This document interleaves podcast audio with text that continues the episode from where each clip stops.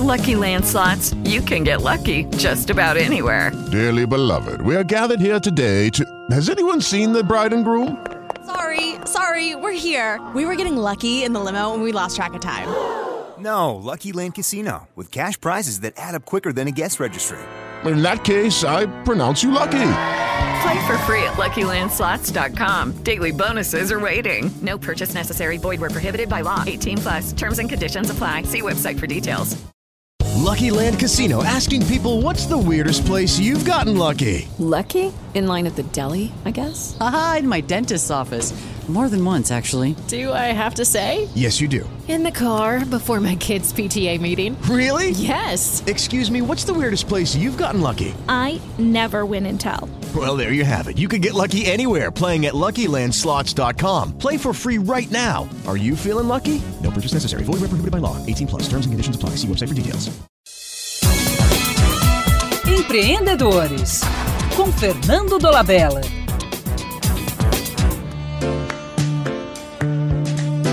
O que um empreendedor estrangeiro tem a dizer sobre a experiência de abrir uma empresa em Belo Horizonte? Sérgio Mascaretti, fundador da ITM, uma empresa de consultoria de gestão de grande sucesso em Bergamo, na Itália, relata sua experiência de empreender no Brasil, onde morou vários anos como consultor da Fiat durante a sua implantação em Betim, na década de 1970. Apaixonado pela forma de ser dos brasileiros e conhecedor das oportunidades aqui existentes, ele voltou décadas depois para abrir uma filial da sua ITM no Brasil.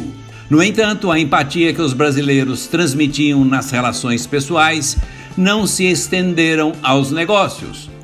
Apesar dos altos investimentos e muito trabalho, os resultados que Masquerete obteve foram fracos. Na busca de parceiros, ele constatou que os empresários brasileiros fugiam dos riscos, temiam a internacionalização e buscavam resultados imediatos. Queriam ganhar antes de investir, mantendo-se longe das incertezas.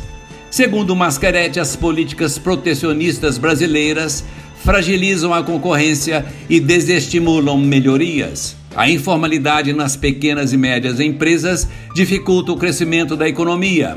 Na gestão, o taylorismo e o baixo custo da mão de obra sufocam o desenvolvimento de competências e a criatividade dos empregados. A enorme distância entre as universidades brasileiras e o mundo empresarial é um obstáculo às inovações. Sendo um bom empreendedor, mesmo colhendo fracassos, Mascarete continua a insistir.